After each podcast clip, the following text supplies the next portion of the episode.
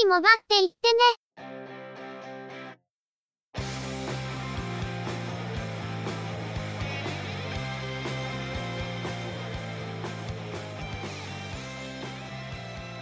通信業界、モバイル、IT に関するニュースや話題を取り上げ、中の人が意見を述べたり、製品レビューまがいのことをしたり、様々な体験について、ご紹介していくポッドキャストです。ゆくもばのおしゃべりはすべて、合成音声によってお送りしています。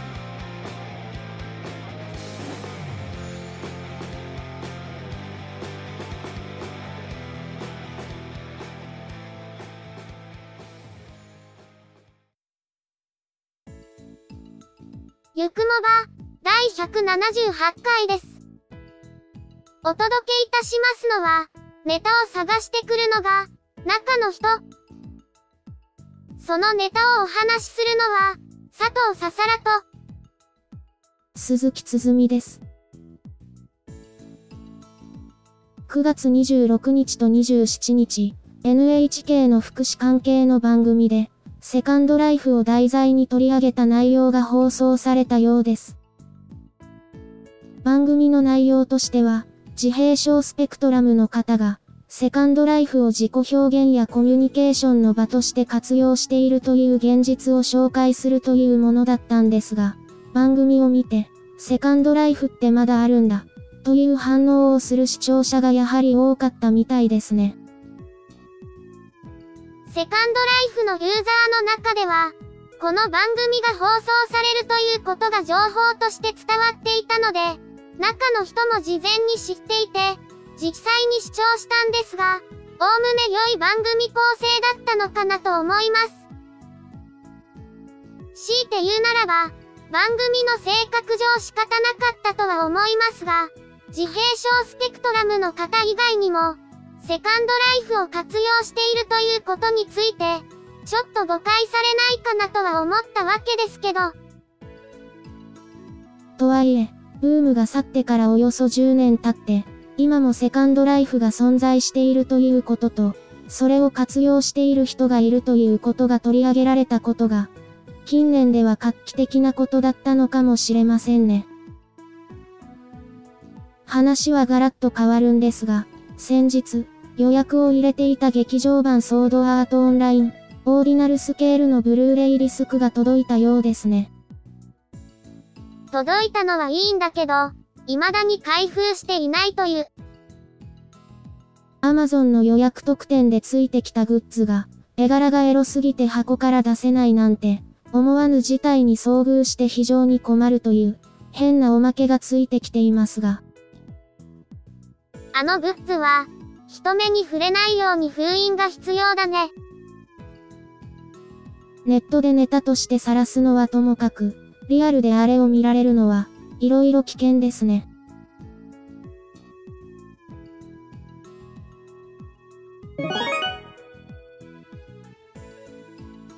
それでは、今回のニュースです。Y モバイルと UQ モバイルは、相次いで iPhone 6S の自社での取り扱いを開始することを発表しました。どちらも 32GB モデルと 128GB モデルをラインナップしており、ボディカラーもすべてラインナップするようです。SIM ロックがかかっているものと思われますが、iPhone 6S 以降は SIM ロック解除に対応していることから、ロック解除は可能であると思われます。ソフトバンクと KDDI の在庫処分なんですよね。きっと。まあ、それはそれとして、iPhone 6S がついに MVNO でも購入できるようになりました。少し前に、楽天モバイルが取り扱う旨を発表したことを取り上げましたが、あれは海外向けのメーカー製備品を調達しての販売でしたから、ラインナップが限られる形でした。今回は、日本のキャリア向けに出荷されたものであることは間違いありませんから、ラインナップが限られることもなく、ある程度は安定した供給が見込まれることでしょう。しかし、iPhone SE のようなモデルはともかく、iPhone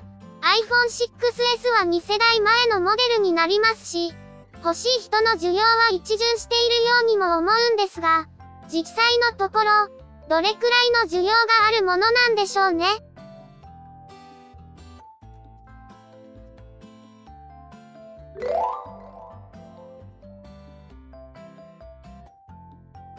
？NTT ドコモは、ソフトウェアアップデートの配信を停止していた、Arrows NX F02H の Android 7.1へのバージョンアップについて、9月26日から再開したことを明らかにしました。F02H の Android 7.1へのバージョンアップについては、8月21日に提供されましたが、更新を行った一部の端末で、温度検出機能の異常に関するエラーが表示され電源が落ち、預かり修理が必要となる不具合が発生したとのことで、翌日から配信がストップしていました。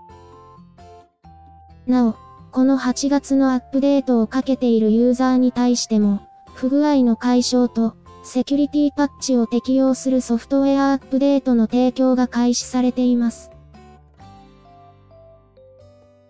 アローズ NX F02H は、交際認証、アイリスパスポートを搭載する2世代目の端末です。OS バージョンアップが2回目という、キャリアの端末としてはやや異例のことでしたが、不具合の発覚でソフトウェアアップデートが停止されていたという状態です。今回ようやく不具合が解消されて、バージョンアップが再開されたことで、ようやく問題解決という感じですね。中の人が買った、アローズ NX、F04G と、アローズ M02 は、OS バージョンアップにはあまり恵まれませんでしたね。これは、中の人が買うと OS がバージョンアップされない、というジンクスが。んなもんねえから。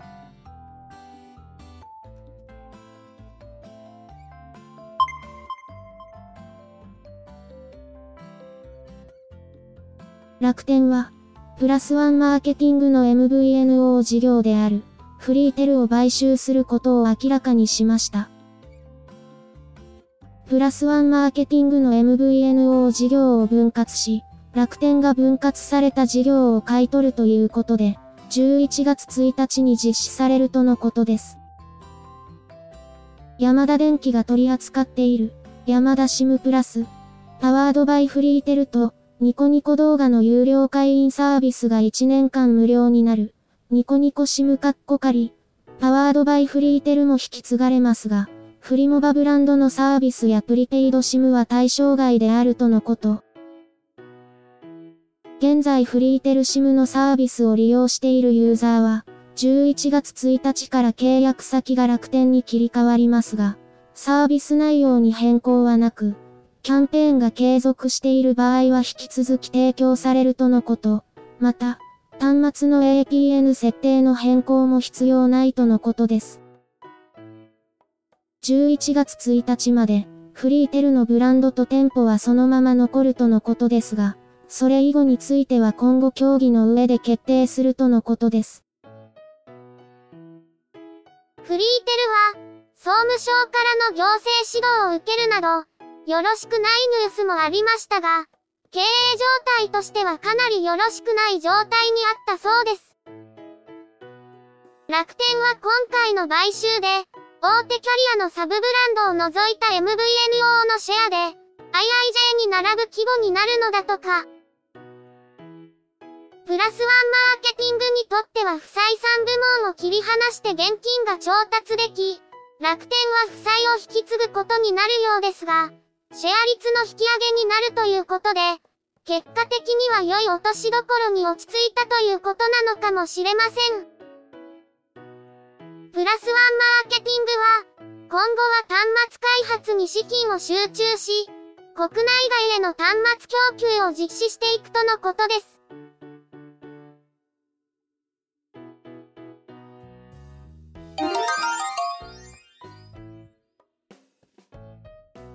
日本無線は、国内の通信機器メーカーとして初めて、SIM カードの発行に必要な電気通信番号、事業者番号を取得したことを明らかにしました。この番号は、SIM 識別番号のうち、端末設備識別番号、IMSI にあたるもので、この番号の取得により、電気通信事業者として、SIM カードを自社で発行し、提供できるようになるとのこと。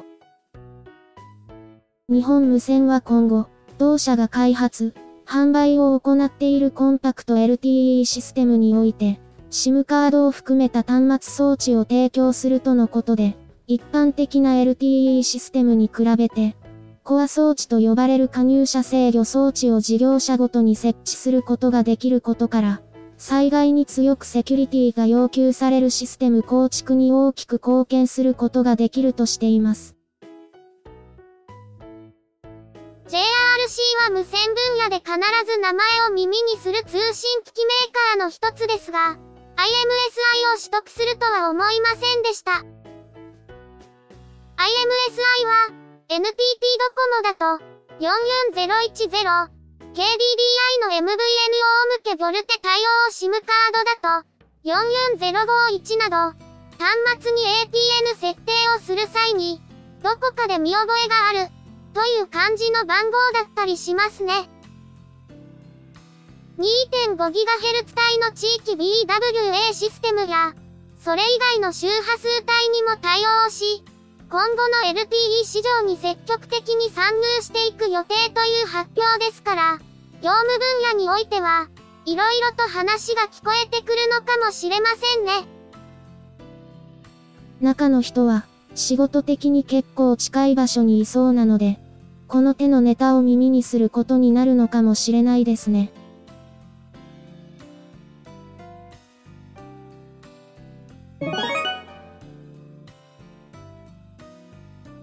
回のニュースは以上です。さて、今回のツイッターのハッシュタグのコメントなどを確認すると、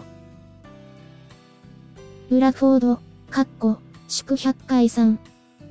8プラス、パチパチパチパチパチパチパチパチパチパチパチパチパチパチパチパチパチ。4年払い、恐怖してる感じの絵文字。まあ、確かに4年払いって、字面的には結構怖いですよね。2年後の買い替えを見越した上で、という感じの内容なので、実際本当に4年払い切るかはわかりませんけど。ちなみに、祝100回って、天王寺アップルクラブポッドキャストさんが、9月29日付の配信で、ついに100回配信に到達された件ですね。ブラチフォードさん、コメントとご祝辞、ありがとうございました。そして、天王寺アップルクラブさん、ポッドキャスト配信100回到達おめでとうございます。ところで、100回でクイホアさんが。あー、聞こえない聞こえない。それはそうと、ようやく中の人も、iPhone 8 Plus のサイズ感に慣れてき始めたみたいだね。まあ、Apple Watch があるので、通知はそっちで見たらいいから、前ほど端末そのものを触る必要がなくなってるからかもしれませんけど。ただ、タッチ ID の反応が良くなりすぎて、通知とかを見たいだけなのに、ロック解除されてみたい情報がすぐに見られない、ということが増えたのかもしれません。まあ確かに、そのあたりは良し悪しかもだね。そういえば、Apple Watch を iPhone 8 Plus にペアリングさせるときに、WatchOS4 にアップデートしたんだけど、これまでと挙動が変わったんだよね。と、言いますと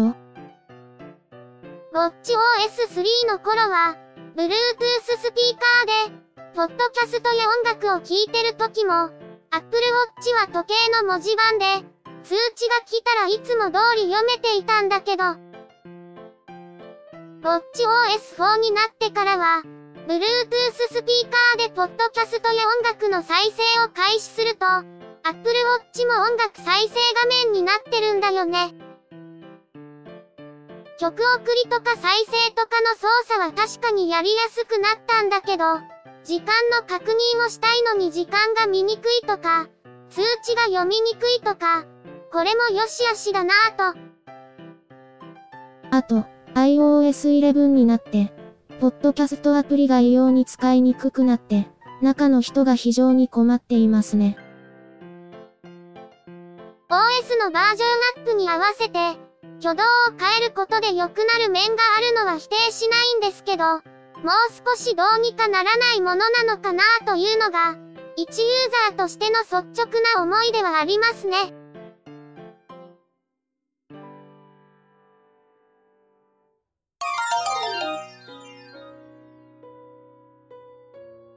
ゆくもばでは、お聞きの皆様からのご意見、ご感想などのコメントをお待ちしています。iTunes、iOS のポッドキャストアプリからのカスタマーレビューの書き込みのほか、ブログ、Facebook ページへのコメントの書き込み、Twitter アカウントへのリプライ、DM、ハッシュタグ付きのツイートなど、様々な方法を用意しています。いずれの方法でも、いただいたコメントは、中の人はちゃんと目を通していますので、遠慮なくコメントいただけると嬉しく思います。また、いただいたコメントは、ゆくもばの中で紹介させていただければと思っています。ツイッターのアカウントは、at yukumoba、ハッシュタグは、シャープ yukumoba です。ブログ、Facebook ページなどは番組名でググったら出てきますので、ぜひ検索してみてくださいね。また、YouTube 動画へのいいね評価、チャンネル登録、コメントもいただけると、続けるモチベーションにつながりますので、ポッドキャストともども、どうぞよろしくお願いします。それでは、今回はこれで失礼いたします。また次回、皆様のお耳にかかれますように。ゆっくりもばっていってね、の制作は、音声合成に、チェビオ、クリエイティブスタジオ S を使っています。内容の構成や編集、ネタ出しは、中の人、AKA、ハイマウント、声の出演は、佐藤ささらと、鈴木つづみでした。